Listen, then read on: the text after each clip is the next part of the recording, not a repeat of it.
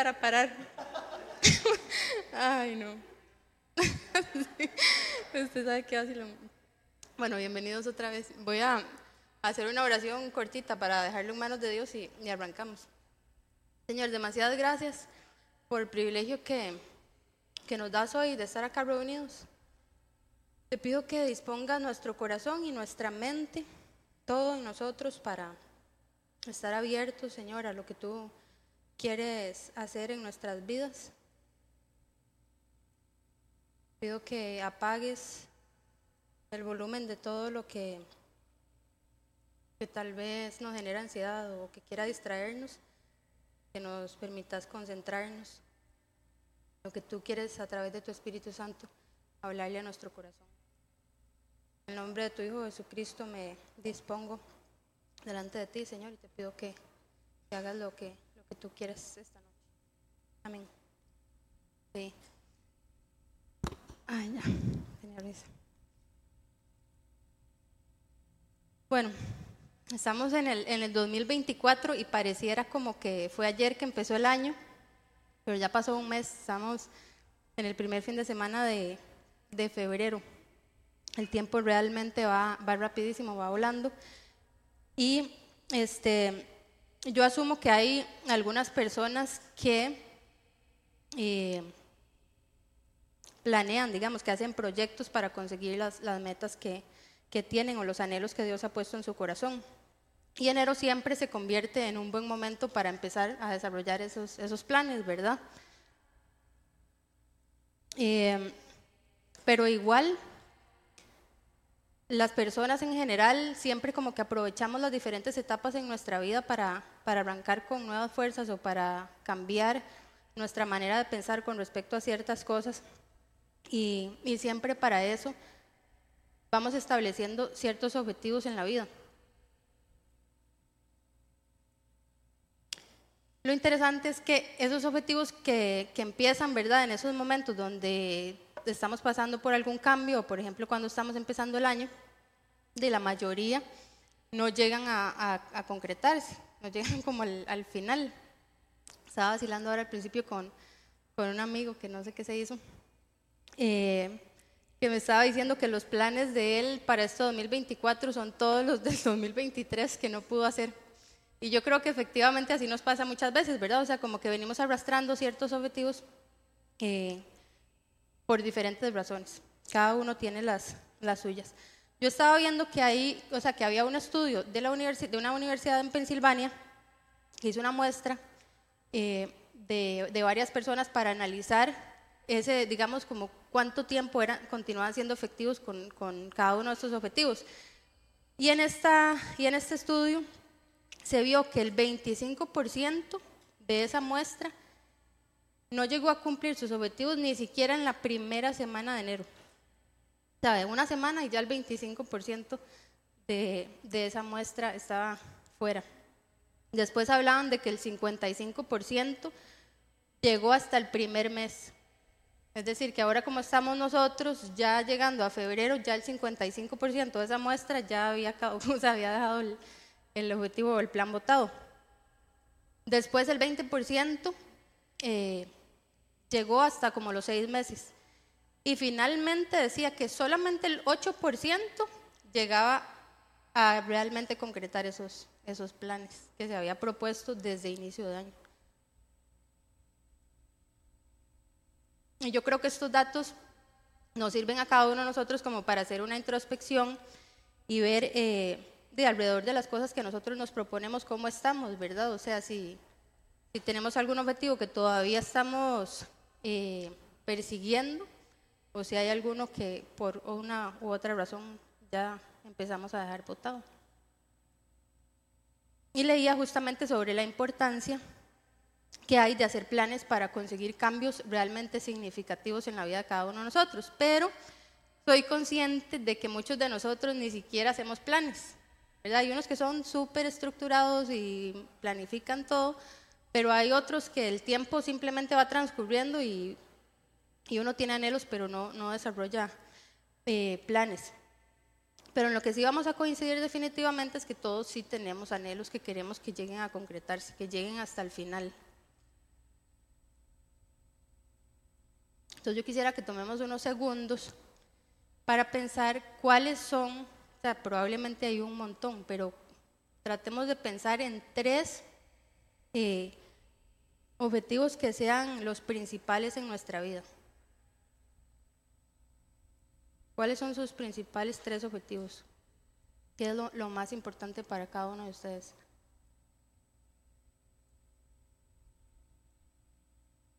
Voy a hacer una lista como de las cosas más comunes sin ser muy específica, pero normalmente uno piensa, ¿verdad?, que este año va a viajar más, que este año tal vez va a mejorar su condición física, su apariencia, o que tiene que hacer algo para mejorar sus finanzas, ¿verdad? Que tiene que establecer algún nuevo trabajo o algo así para, para mejorar sus finanzas.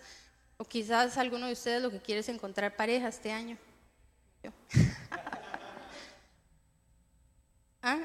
Este, o no sé, buscar un nuevo trabajo, hacer nuevos amigos, ¿verdad? Son como algunas de las metas que siempre eh, tenemos, como las cosas más, más comunes.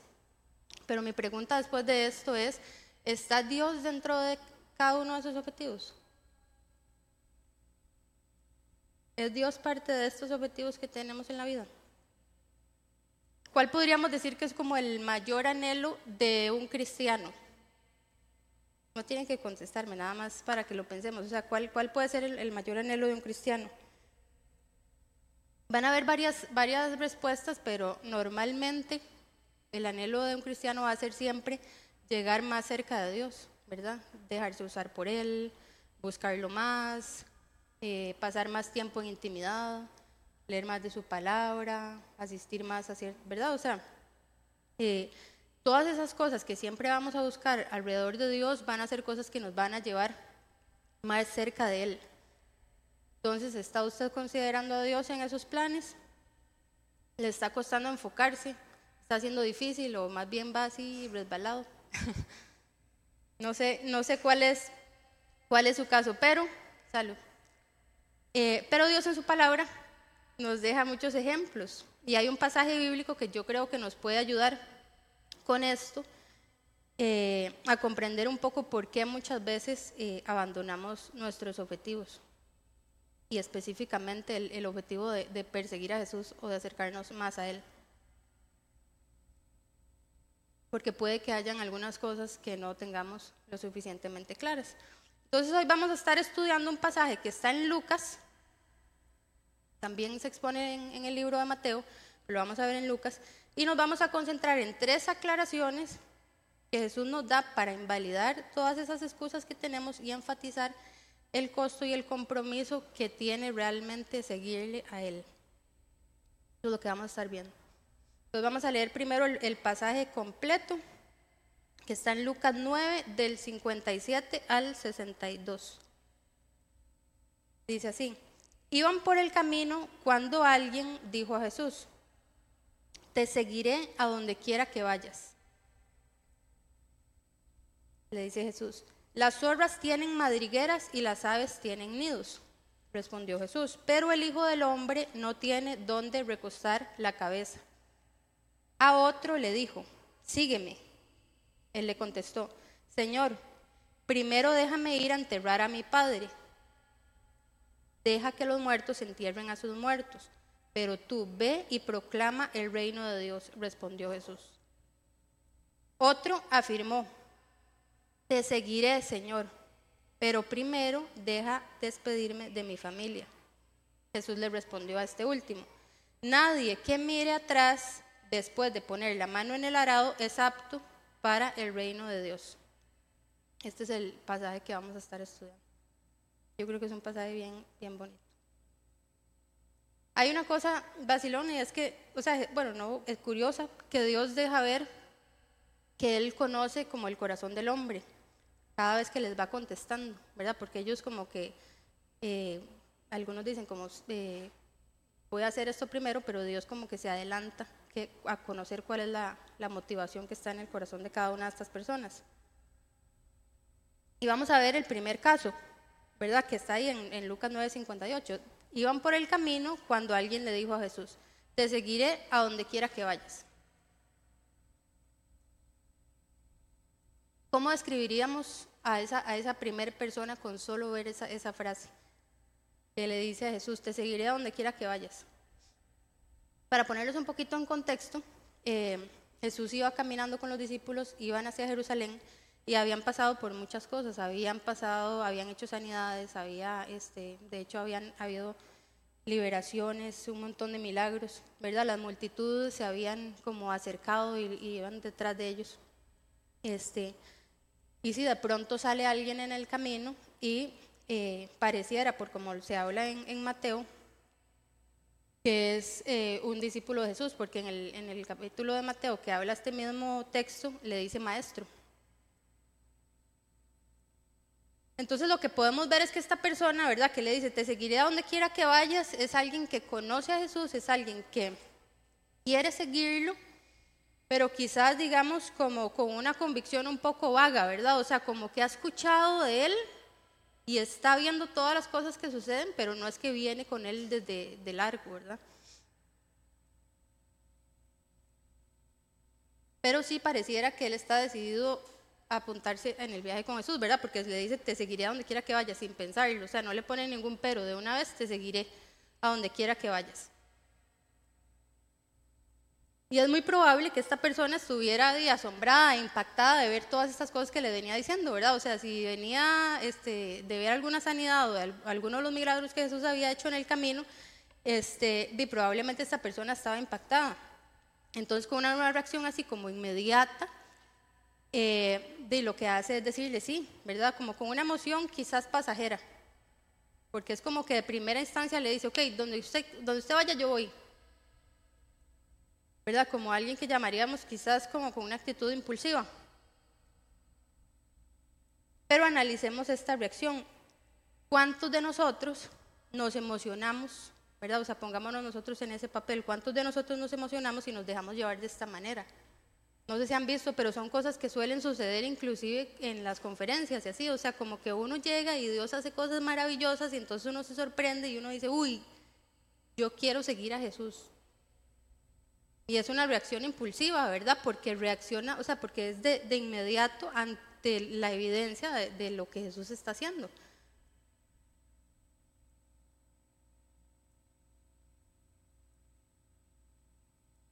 Pero curiosamente Jesús, lo que vimos en ese, en ese texto de Lucas, no es como que Jesús eh,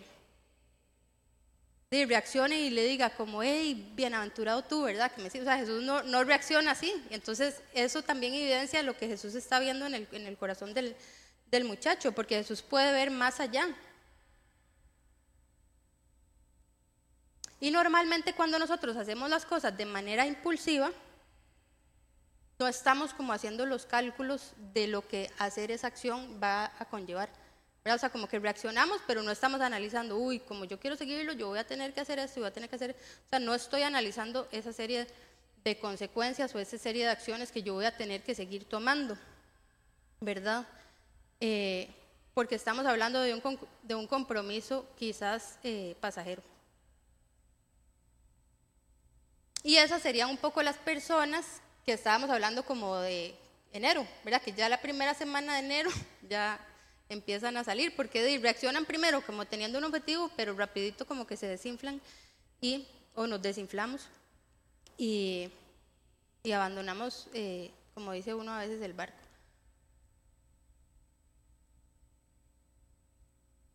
Entonces, aunque a veces, eh, bueno, no, aunque, aunque no vemos, digamos, en este caso, como que él ponga una excusa, ¿verdad? O sea, que él nada más dice como, esto es lo que quiero hacer, la respuesta que le da Jesús sí nos da como a pensar que probablemente habían otras cosas en el corazón de él que él tenía que trabajar.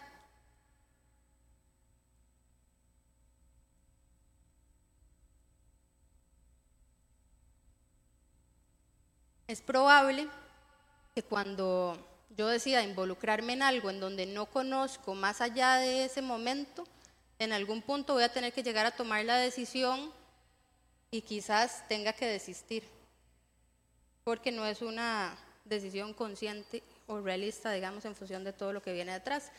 Y aquí llegamos como a la primera aclaración de lo que hace Jesús, ¿verdad? Jesús le dice ahí en el pasaje que el Hijo del Hombre no tiene dónde recostar su cabeza, ¿verdad? A diferencia de, de las zorras y de las aves. Es decir, que para seguir a Jesús, yo debo considerar que no hay como una garantía de comodidad. O sea, Él no me está ofreciendo comodidad o felicidad o una vida pacífica o una vida perfecta. Y esa es la primera aclaración que Jesús le dice. O sea, si usted me quiere seguir, sepa que el Hijo del Hombre no tiene ni dónde poner la cabeza. No tiene dónde descansar la cabeza.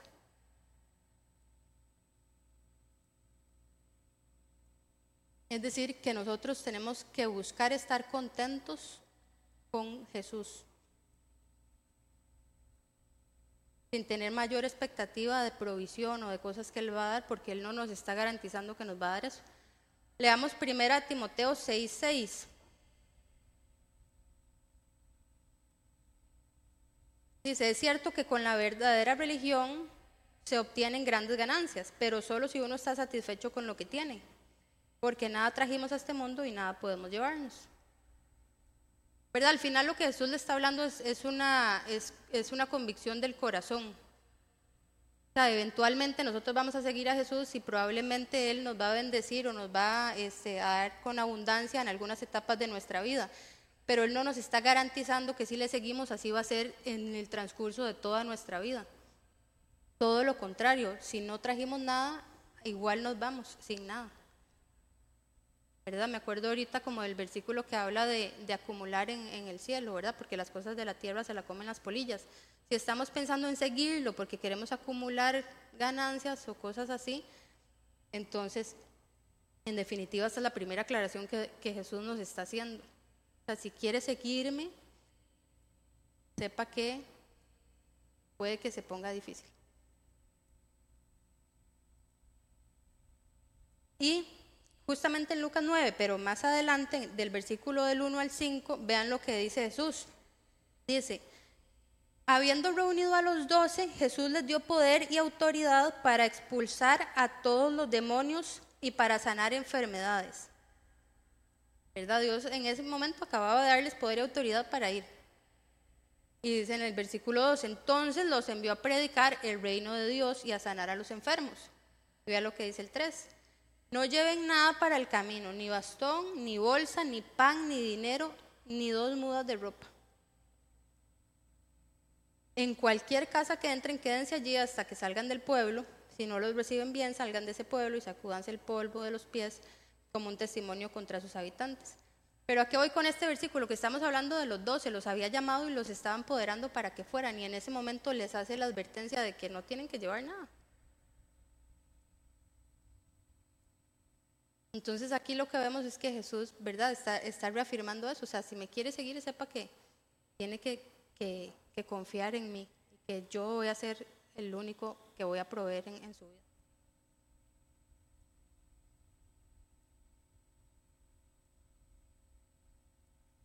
Entonces cuando, cuando Jesús le contesta a ese muchacho, lo que parece es que en pocas palabras como que le está preguntando, ¿estás seguro de seguirme? ¿Estás seguro que es así como dice, verdad? Porque él le dice, este, donde tú quieras, ahí voy.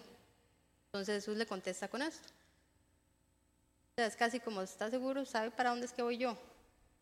¿Está seguro que se quiere apuntar?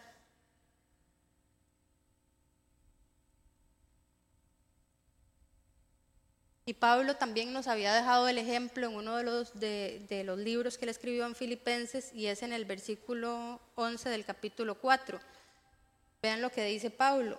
No digo esto porque esté necesitado, pues he aprendido a estar satisfecho en cualquier situación en que me encuentre. Sé lo que es vivir en la pobreza y lo que es vivir en la abundancia. He aprendido a vivir en todas y cada una de las circunstancias, tanto a quedar saciado como a pasar hambre, a tener de sobra como a sufrir escasez. Todo lo puedo en Cristo que me fortalece. O sea, aquí Pablo está haciendo como un resumen de todo lo que yo les acabo de decir. Si yo quiero seguir a Jesús, ¿verdad? Alguien como Pablo, que él este, literalmente cuando se encontró con Jesús, entregó su vida y empezó a seguirlo y a hacer a lo que, o sea, perseguir lo que había sido llamado. Eh, sí, Pablo es el mejor ejemplo, ¿verdad? Él se dedicó a eso y hubo momentos donde le fue bien, pero hubo momentos donde no había mucho. Y ahí en esos momentos de escasez, él tenía un corazón contento y agradecido. Entonces muchas veces creo que podemos estar buscando a, a Jesús como para que resuelva todos nuestros problemas. ¿Verdad? Me acuerdo de alguna frase así como de Jesús bombero, ¿verdad? Que es como me acerco a Jesús, pero lo que quiero, claro, como yo vi que, que Jesús hizo esas cosas tan maravillosas, entonces de ahí de pronto empiezo a querer que Él me resuelva todo. Y obviamente Dios tiene el poder para, para resolver y, darnos la salida en, en muchos de los casos pero no lo podemos ver como eso, porque no está en función de nosotros, sino está en función de Él.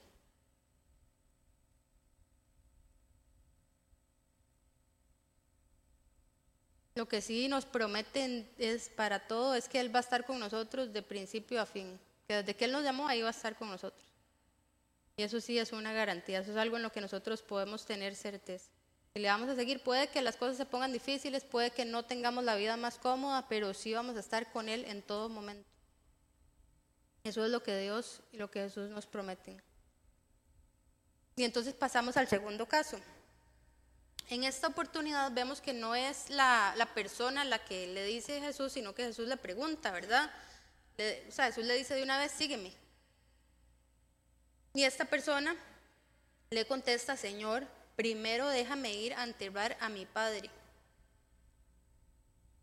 Yo me imagino que Dios utiliza este ejemplo, ¿verdad? Particularmente que está hablando de ir a enterrar al papá, porque a ojos humanos parece realmente importante y relevante, ¿verdad? Cuando hablamos de que alguien o un ser cercano murió, como que uno lo pone como en otro contexto, o sea, como en otra dimensión o nivel, uno dice, esto es realmente importante, no es como que estoy cansado, no es como, ¿verdad? Es algo a, lo que nosotros normalmente le daríamos realmente prioridad. Eh, o sea, no, no, es cualquier cosa, es que realmente de, se trata de, un familiar cercano. Y yo creo que por eso es que Jesús lo lleva como a ese extremo, ¿verdad? Para dejarnos saber que aún en esa circunstancia, eh, pasa lo que vamos a ver más adelante.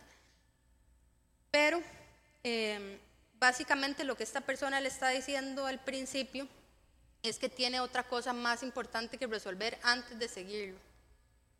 ¿verdad? Por más que parece importante que se trata de enterrar al papá, lo que le está diciendo es eso. O sea, yo lo quiero seguir, pero primero voy a ir a hacer esto, ¿verdad? Primero déjeme hacer esto porque si no, no puedo ir con usted.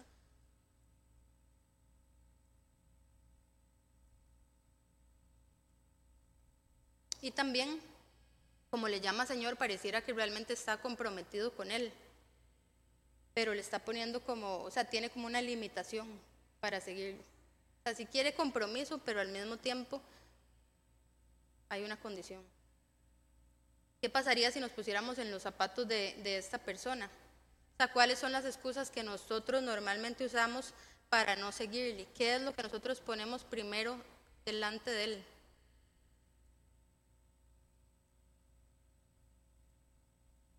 Si Jesús nos encuentra en el camino y nos llama a algo, ¿qué sería lo que nos limite a seguirlo?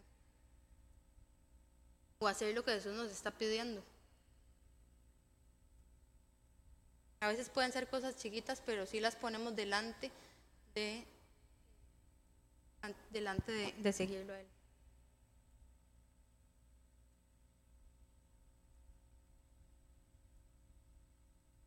Yo pensaba que tal vez, digamos, a veces como que podemos venir a la iglesia y que tal vez alguien oró por nosotros y entonces Dios toca nuestro corazón y sentimos como esa motivación a seguirle.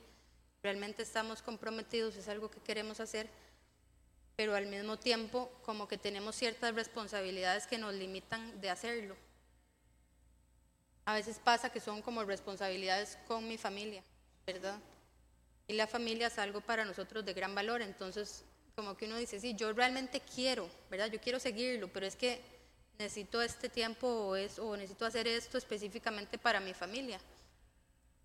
Y entonces Dios pasa como a segundo plano. O sea, yo primero que atender a mi familia y si me queda tiempo, entonces lo puedo seguir en ese tiempo que me sobre.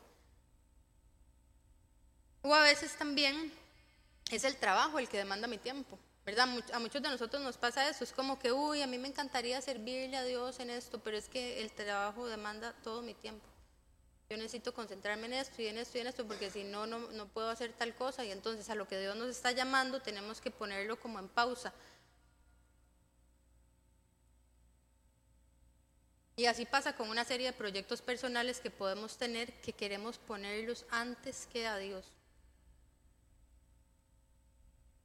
Y entonces, si nos referimos como a la encuesta que les estaba diciendo al principio, de ahí es como, como tal vez los que llegaríamos al primer mes. estamos interesados y nos esforzamos, pero rapidito cuando las responsabilidades empiezan a competir con el compromiso que demanda seguirle a él, entonces como que inmediatamente empieza a decaer ese, ese compromiso. Y llegamos a la segunda aclaración que hace Jesús al contestarle a este, a este muchacho. Lo que le dice es, deja que los muertos entierren a sus muertos, pero tú ve y proclama el reino de Dios.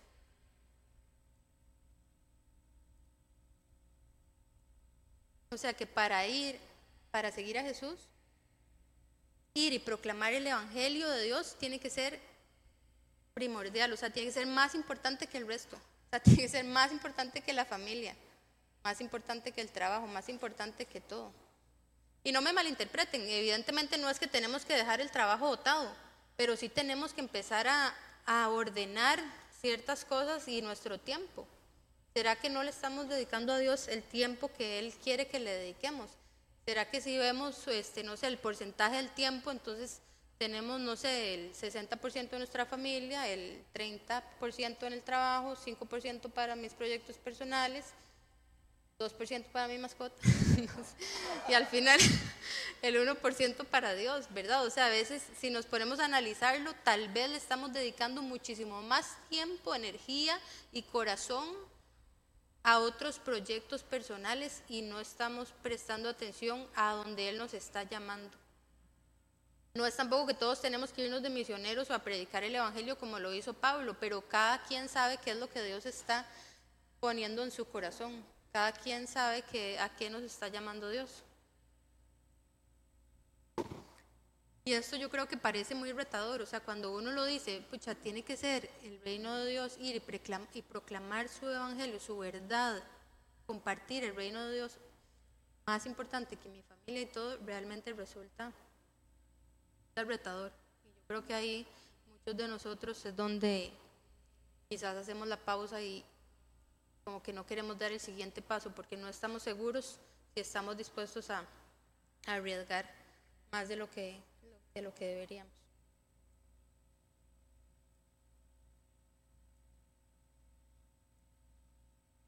Imagínense si fuéramos nosotros los que estuviéramos en ese caso, o sea, que tenemos que ir a enterrar a alguien cercano o ir a proclamar el, el reino de Dios. ¿Cuál sería la decisión que nosotros tomaríamos en ese caso extremo? Digamos, que no significa que es el caso diario, pero si se nos presentara el caso, ¿cómo reaccionaríamos nosotros? porque yo no creo que sea una exageración, yo solamente creo que Dios está poniendo un caso extremo para...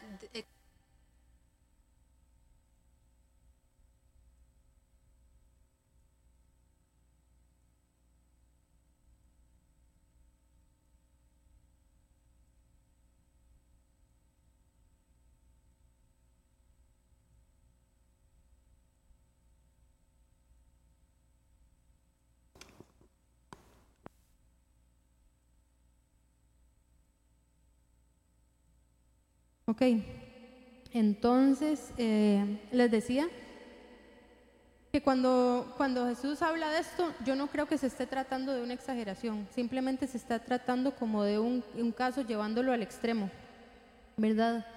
Aún cuando se trata de nuestra familia, proclamar su reino está primero que esto. Y veamos lo que dice Mateo 6:33, que estoy segura que muchas de nosotros, muchos de nosotros inclusive no lo sabemos dice, más bien busquen primeramente el reino de Dios y su justicia, entonces todas estas cosas les serán añadidas.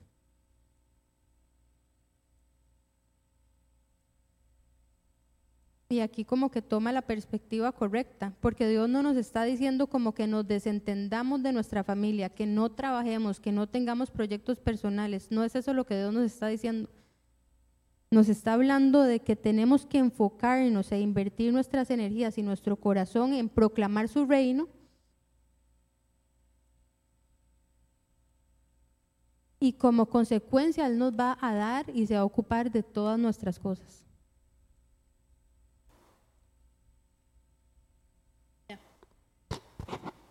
Sí. Ah, no. Sí, sí, sí. Gracias.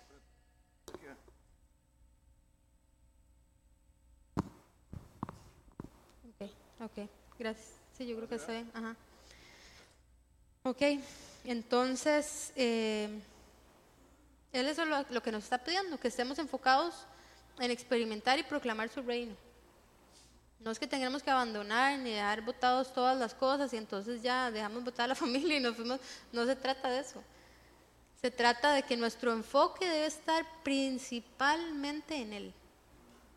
Y Él va a cuidar nuestra familia y Él se va a encargar de proveernos y Él se va a encargar de darnos, así como lo prometió, todo lo que nosotros necesitemos.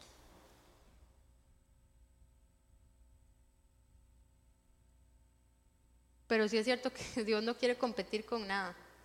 O sea, Él no quiere como que estar ahí a ver quién haciendo un pulso. Él no quiere competir con nada, Él lo que quiere es que nosotros tengamos nuestro corazón en Él. Y eso lo podemos ver en Mateo 22, del 36 al 37 dice, maestro, ¿cuál es el mandamiento más importante de la ley? Ama al Señor tu Dios con todo tu corazón, con toda tu alma y con toda tu mente. Respondió Jesús, este es el primero y el más importante de los mandamientos. Y eso es lo que Él quiere a nosotros. Todo nuestro corazón, toda nuestra mente, todas nuestras fuerzas, todo de nosotros.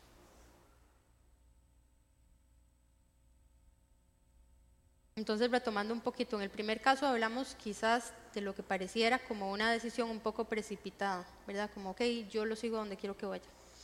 En el segundo, de una actitud un poquito más calculada. Es como, ok, yo lo voy a seguir, pero primero necesito resolver estas cosas. Y en este tercer caso, vamos a ver, estamos ahora en Lucas 9:61. Dice, otro afirmó, te seguiré, Señor, pero primero deja despedirme de mi familia.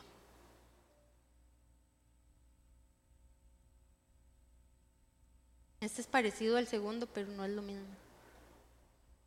Lo primero que vemos de esta, de esta persona es que la decisión pareciera que está tomada, ¿verdad? Él dice, ok, te seguiré. Está esa afirmación. Lo segundo es que también le llama Señor, es decir, que reconoce quién es Jesús y quiere someterse a Él. Sin embargo, pareciera que su corazón como que no está listo para continuar. O podríamos pensar que quiere como dejar algo en orden antes. Y yo le pregunto hoy a cada uno de ustedes y me pregunto a mí misma, ¿En qué o en quién estamos pensando usted y yo?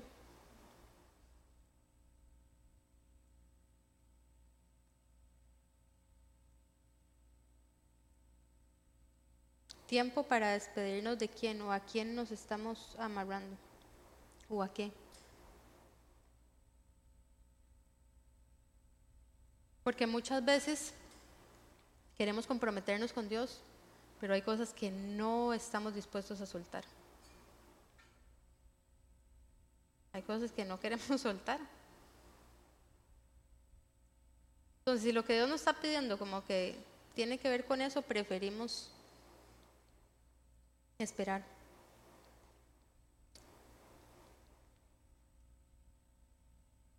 Entonces, en el, en el caso de, esta tercera persona, el vínculo ¿verdad? que él tiene con su familia parece que le está limitando de, seguir a Jesús.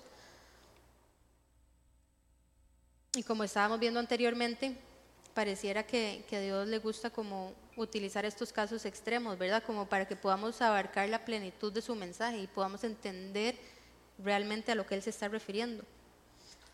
No sería lo mismo si en el, si en el versículo dijera dejar un amigo, un novio, ¿verdad? Un compañero del trabajo. No sería lo mismo que cuando habla de despedir de, de despedirse de la familia.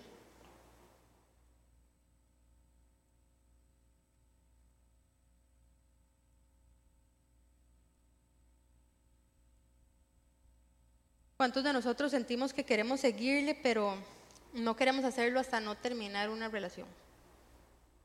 o quizás hasta no corregir un mal hábito. ¿Verdad? Han visto que a veces pasa eso, como que quiero seguirle a Dios, pero es que primero tengo que ponerme mi vida en orden. Como que se le hace un colocho porque uno dice, pero ¿cómo la va a poner en orden si, no está Dios ahí? Eh, pero a veces queremos eso, a veces como que pensamos que primero tenemos que resolver esas cosas antes de, de, ir a Dios.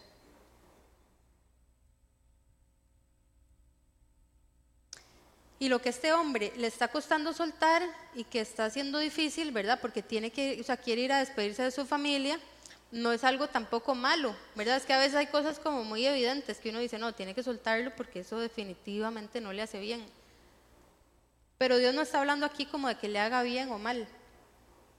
Está hablando nada más de que tenemos que estar dispuestos a soltar y concentrarnos en Él.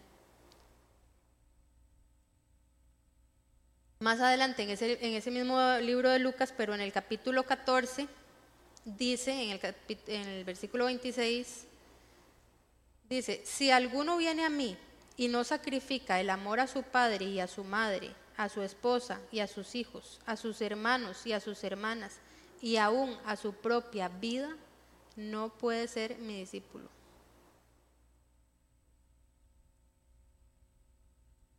Es uno de los versículos que uno podría pensar como quizás como más fuerte, de verdad es como demasiado claro que si no estoy dispuesto a sacrificar eso, entonces no podemos ser sus discípulos. Nuestro corazón a veces está ligado emocionalmente a algunas personas, como es el caso de la familia. Pero como les decía ahora, no necesariamente la familia, a veces está ligado a costumbres. A veces inclusive me acordaba de esto, que a veces, a veces hasta nos pasa que, dependemos como de los procesos de sanidad. No sé si, si, si, han visto eso, como que Dios quiere hacernos libres, pero nos gusta como que estén orando y como sanando, como, y entonces como que empezamos a depender de eso. O sea, a veces estamos ligados emocionalmente a un montón de cosas. pareciera que, son, que no son malas cosas, ¿verdad? Pero sí son un montón de excusas que no nos permiten avanzar.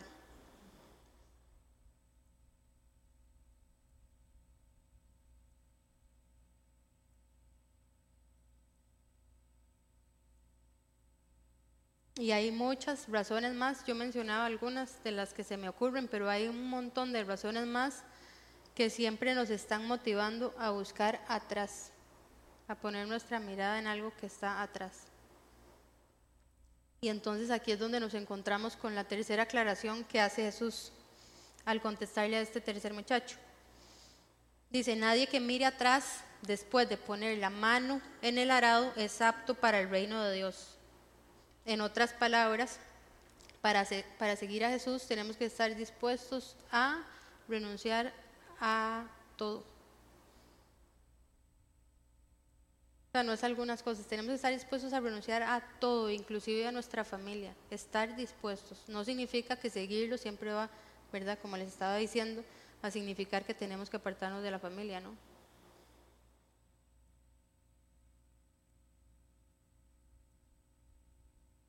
Y entonces ahí que dice eso, ¿verdad? En el versículo 62, hablando del arado, yo creo que siempre genera como como un poco de duda a qué se refiere Jesús con esto, ¿verdad? Como de que poner la mano en el arado que ya no, eh, que ya no es apto. Yo estaba como investigando un poquito y arar el terreno es una tarea que se realiza para cambiar un suelo fértil y convertirlo en un suelo productivo. Básicamente lo que Dios quiere hacer con nosotros. Pero para ponernos un poco en contexto y comprender un poco mejor de qué se trata esto que Jesús le está contestando, resulta que en el tiempo de Jesús se araba manualmente. Entonces hacía un, un arado que era como una pieza de madera y se amarraba unos bueyes. Entonces, ahora poner un video que es medio, medio vacilón, pero es nada más como para entender, o sea, cómo funcionaba el, arado. Eso es de una, de una competencia. Lo podemos poner, ¿vale? O sea, van los bueyes y va una pieza de madera en el centro y la persona la lleva amarrada con una mano. Si quiere ya lo podemos parar. O van los bueyes. Viene el arado. Entonces, con una mano se agarra el arado y con la otra tienen como un palo, que es como una vara, que es para irle como dando dirección a los bueyes. O sea, si necesita como darles alguna indicación, una orden. Entonces, ¿qué es lo que pasa? Que cuando una vez que pone la mano en el arado, es peligroso porque se vienen haciendo surcos. Entonces, si lo sostiene y vuelve a ver hacia atrás, se puede caer la persona. Se puede lastimar, puede, digamos, porque los surcos no siempre quedaban como perfectos, podían haber piedras y así. Entonces, digamos, en este caso, ahora claro, aran la, tierra, digamos, con unas máquinas así, entonces uno como que le parece raro que no pueda ver la persona hacia atrás, pero es que en ese caso él tenía que ir concentrado y enfocado en lo que estaba sosteniendo. Si soltaba el arado, si se eh, como desviaba, se podía, se podía lastimar. Y Dios sabe eso, que cuando nosotros volvemos a ver hacia atrás, eso puede representar para nosotros un peligro, Él lo sabe todo. Y Dios sabe qué es lo mejor para nosotros. Él sabe que necesitamos estar enfocados en Él, porque si no nos mantenemos enfocados en Él, nos vamos a llevar buenos golpes. Entonces a eso se refiere con que tenemos que estar dispuestos a renunciar a todo lo que queda atrás. No hay necesidad de ir a despedirse. Tenemos que aprender a soltar y a confiar plenamente en lo que Él nos está llamando a hacer. ¿Verdad? Estos versículos no nos está diciendo que tenemos que hacer eso sí o sí, que tenemos que apartarnos de nuestra familia sí o sí, no. Es que tenemos que estar dispuestos a hacerlo. Pero también, como les mencionaba al principio, no es solo, perdón, no es solo estar dispuestos, sino que Dios nos va a recompensar también por eso. No es como que Dios nos pide que nos sacrifiquemos y ya. Es que Él nos garantiza que eso sí, que Él nos va a recompensar. Y aquí quisiera que leyéramos eh, un, texto en Mateo, que es en Mateo 19, del 27 al 29. Le dice, mira, nosotros lo hemos dejado todo por seguirte, le dijo Pedro. Pedro estaba como reclamando, ¿verdad? Nosotros lo hemos dejado todo por seguirte. ¿Y qué ganamos con eso?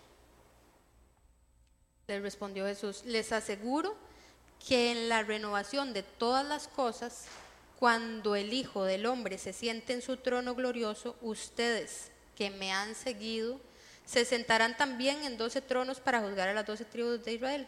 Y todo el que por mi causa haya dejado casas, hermanos, hermanas, padre, madre, hijos o terrenos, recibirá cien veces más y heredará la vida eterna. Es decir, que si lo ponemos en comparación, seguirle a Él, lo que Él nos está pidiendo que estemos dispuestos a renunciar, se vuelve pequeñito porque Él se va a hacer cargo de esas cosas. O sea, si nosotros nos preocupamos mucho por la familia, ahora imagínense lo que Dios se preocupa. Entonces tenemos que aprender a confiar en Él para soltar esas cosas. Y me refiero mucho a la familia porque es lo que toca aquí, pero digamos, ¿qué es lo que nos está costando soltar?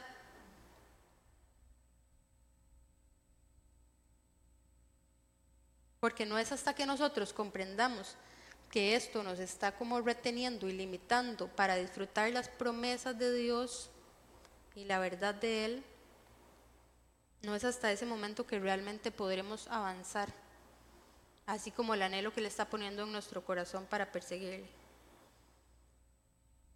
Y yo sé que tampoco es algo que suceda como de la noche a la mañana, ¿verdad? No es como que Dios nos dice y uno lo hace de, inmediato. Pero sí nos vamos a ir encontrando en el camino con decisiones que tomar, o sea, que tenemos que tomar para ver si realmente nuestro compromiso es cierto y si queremos seguirle o no. Entonces, como les decía al principio, pareciera que está empezando el año, aunque ya va avanzando bastante rápido, ya estamos en febrero, pero si alguno de nosotros tiene en su corazón acercarse más a Él, seguir a Jesús, servirle, lo que Él está poniendo en nuestro corazón, hay que considerar estas tres cosas que nos decía Jesús. Si queremos seguirle, tenemos que tener claro que puede ser que en algunos momentos se ponga difícil.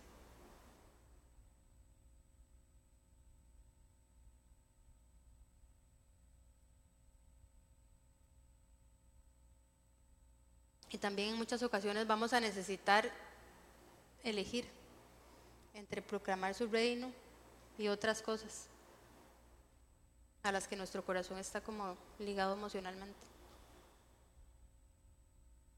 Pero lo otro que estábamos viendo ahora al final es que tenemos que estar dispuestos a renunciar a todo por Él. Porque más adelante nos vamos a encontrar con esas decisiones y es algo que Dios quiere que, asimilemos de una vez. Pero lo, interesante de, de, todo esto es que no son cosas que Dios nos está pidiendo como para sacarnos el jugo y, ¿verdad? Como extraer algo de nosotros. Es completamente al revés. Somos nosotros los que ganamos cuando nos acercamos a Él. Somos nosotros los que ganamos cuando perseguimos a Jesús y las cosas que Él quiere para cada uno de nosotros. ¿Qué tanto estamos dispuestos nosotros a renunciar por Él? ¿Qué cosas compiten en nuestro corazón para Él?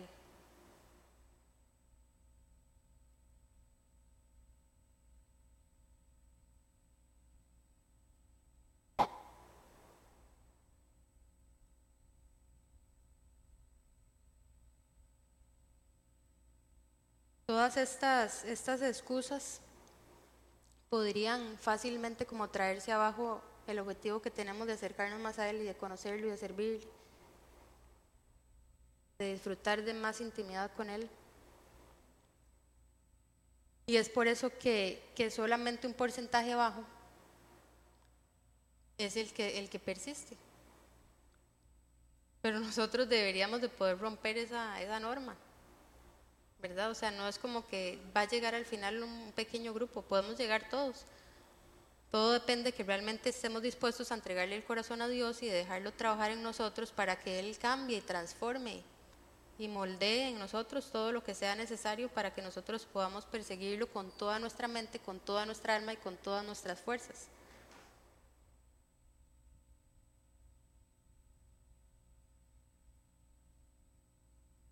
Dios no nos ha llamado con falsas promesas. Si alguien le dice a usted en alguna oportunidad que Dios está prometiendo que va a tener una vida eh, resuelta y perfecta, le está mintiendo porque eso no es lo que Él nos ha prometido.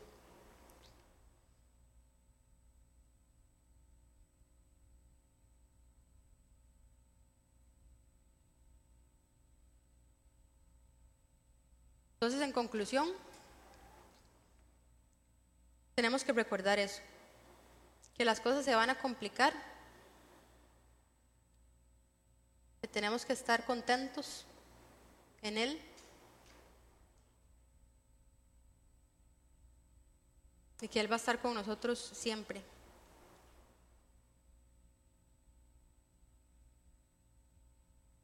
Que constantemente tenemos que negarnos a nosotros mismos y poner su plan y poner el reino de Él por encima de nosotros, que no va a ser fácil.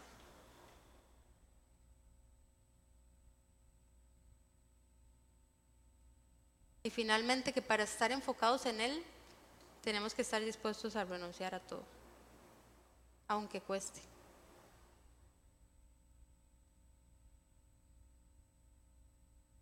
Interesante que Dios a ninguna de estas tres personas lo negó ni le rechazó nada. Solamente le aclaró. ¿Verdad? Jesús no les dijo, ah, no, si usted no está haciendo esto, entonces no. Él no le dijo que no a ninguno de los tres. Pero sí les hizo aclaraciones firmes para dejarles saber a en qué se estaban apuntando y qué era lo que Él les iba a ofrecer. Dios sabe que usted y yo luchamos con cosas en nuestro corazón, esa es la realidad. O sea, nosotros todos pasamos por momentos difíciles y por momentos de duda y por momentos donde no nos mantenemos tan firmes y Él lo sabe. Pero para eso nos dejó a su Espíritu Santo, para que nos consuele, para que nos ayude, para que nos aconseje, para que nos acompañe.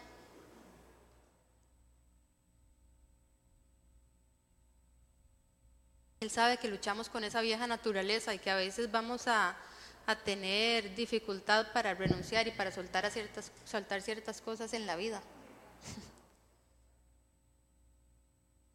Pero lo importante es que podamos identificarlo y que podamos ponerlo en manos de Él. Que podamos pedirle que nos dé las fuerzas y, y que ponga en nosotros todo lo que necesitamos para persistir y para seguirlo, para ser firmes, para ser de esos discípulos que con convicción en su corazón están seguros de, entregarle su vida por completa a Él.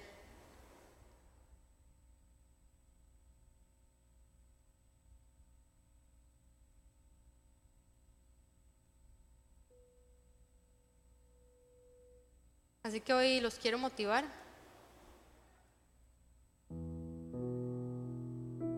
Si usted tiene claro el objetivo de buscarle, está dispuesto a persistir, a seguir a Jesús, sabiendo todo lo que esto implica, pero reconoce que, que, su, que su debilidad a veces lo limita de hacerlo que necesita las fuerzas de Dios para continuar.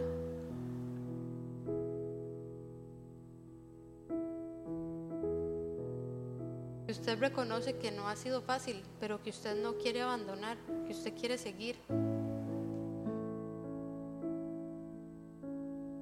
Quizás que no lo entiende lo suficientemente bien, pero que está dispuesto a dejarse moldear en su corazón para llegar a los lugares a donde Él los, quiere llevar. Si ese es nuestro caso, yo los quiero motivar a que pasemos adelante.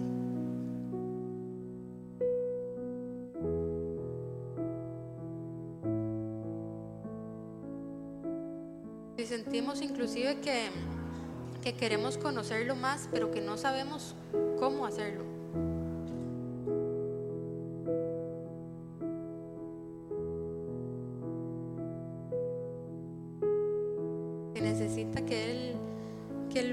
que Él le enseñe, que Él ponga personas a su alrededor. Este es un buen momento para pedirle a Él que así sea.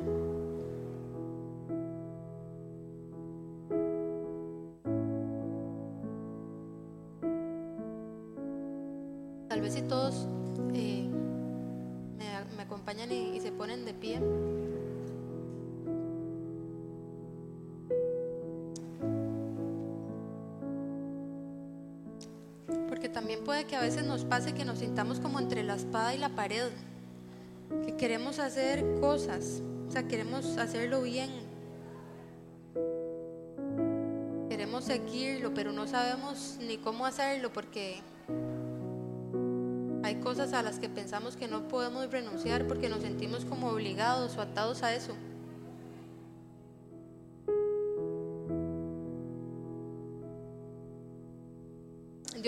Puede traer estrategias a nosotros para tomar las decisiones correctas.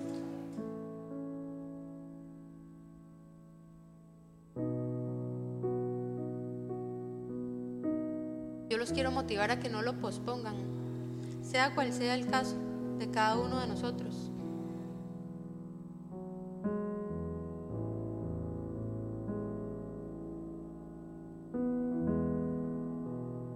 Es difícil, pero requiere valentía. Acercarse a Dios y pedirle ayuda.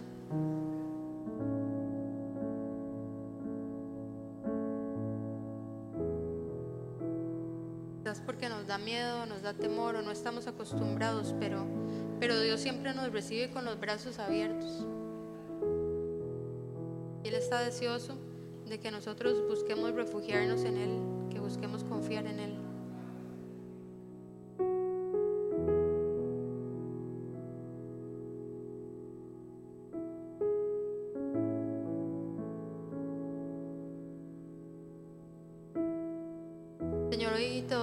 Gracias por tu fidelidad y por tu persistencia con cada uno de nosotros. Porque no te merecemos, pero tú nos has llamado y nos has creado para estar en comunión contigo. Te pido que hoy todas las barreras y todas las excusas se vengan abajo. Hoy descubramos que podemos ser si seguimos y si escuchamos el plan que tú tienes para cada uno de nosotros.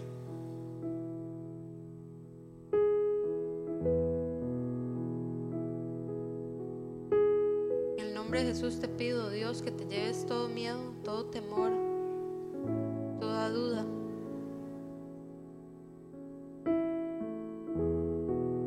Que nos haces con la convicción que solo tu Espíritu Santo puede traer a nuestro corazón.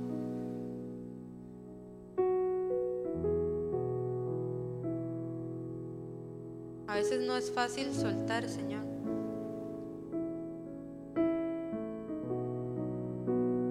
Pero solo cuando lo hacemos podemos ver que lo que tú tienes para nosotros es más grande. Yo te pido que hoy podamos disfrutar de ese privilegio, de poder abrir nuestro corazón, abrir nuestras manos y soltar todo aquello que nos está limitando de perseguirte.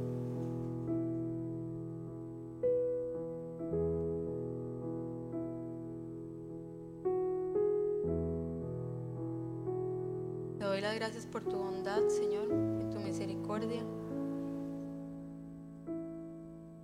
Te doy las gracias porque porque aunque seguirte es difícil, también sabemos que tú nos vas a proveer todo lo que necesitemos para hacerlo.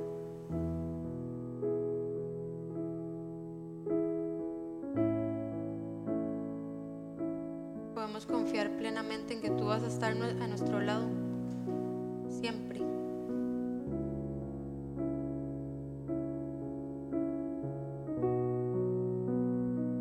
Ven y transforma una vez más nuestro corazón. Ven y moldea nuestros pensamientos. Ayúdanos a recibir tu verdad y a renunciar a la nuestra. Hoy queremos darte la gloria y la honra, Señor, de todo lo que haces en nuestra vida y queremos más de ti.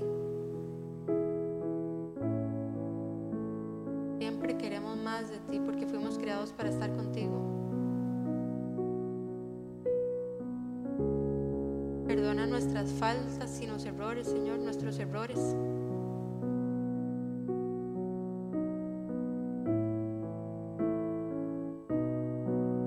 Permítenos disfrutar de la libertad que solo tú ofreces.